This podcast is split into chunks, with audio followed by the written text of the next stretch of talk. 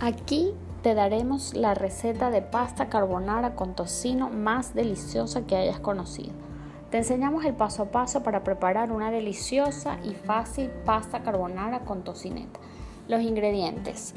Una libra de espagueti, dos huevos enteros, una yema de huevo, queso parmesano para rallar, tocineta o panceta, pimienta negra y los pasos son los siguientes. Hierve la pasta en agua hasta que llegue al estilo al dente, que esté perfectamente cocida pero no muy cocida para que quede con un poco de resistencia. Mientras la pasta hierve, sofríe la tocineta en un sartén a fuego bajo hasta que esté crujiente y se caramelice, pero sin quemar. Mientras la tocineta se sofríe, rompa y bate completamente los huevos con la yema de huevo en un bol separado. Una vez la pasta esté cocida, transfiere directamente al bol con los huevos batidos.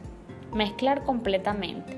El calor de la pasta cocinará los huevos batidos hasta que la pasta y los huevos estén con una consistencia cremosa. Raya el queso parmesano por encima de la mezcla de la pasta con los huevos para añadir más cremosidad y sabor. Mezcle de nuevo.